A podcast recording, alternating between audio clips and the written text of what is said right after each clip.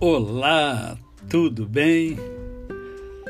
Passaram um dia maravilhoso ontem, dormiram bem. Hoje é mais um dia que o Senhor propicia a cada um de nós.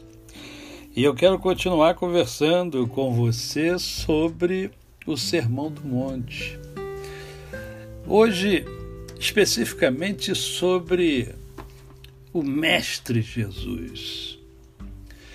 Quero conversar sobre a, a sua pedagogia. Jesus se apresentou, em primeiro lugar, como mestre. Ele mesmo se declarou mestre único. Basta olhar o que está em Mateus 23, 8. Não se distinguiu como orador, como líder, embora o fosse, mas como mestre.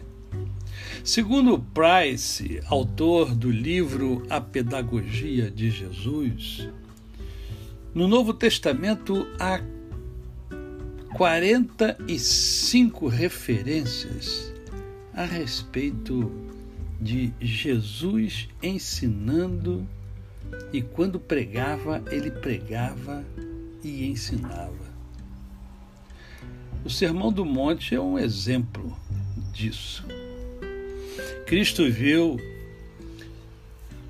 e via no ensino a oportunidade para formar caráteres, atitudes e ideais no ser humano e por isso ensinou a toda hora e em qualquer lugar. Externou sua atividade educadora de modo magistral. Teve, mais do que qualquer outro, as qualidades de mestre. Por isso, ele é o mestre dos mestres. Conheceu mais do que qualquer mestre os princípios que devem nortear o ensino, conhecimento da matéria, compreensão da natureza humana e método adequado. Sim, porque o professor ele deve conhecer muito bem o assunto que está sendo ensinado e Jesus conhecia o assunto como ninguém. O Sermão do Monte nunca precisou ser corrigido porque ele é perfeito. Esse é o Mestre dos Mestres.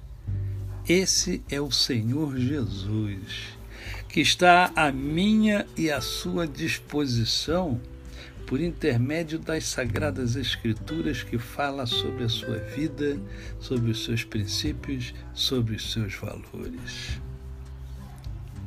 É sobre esse Jesus que a gente está conversando.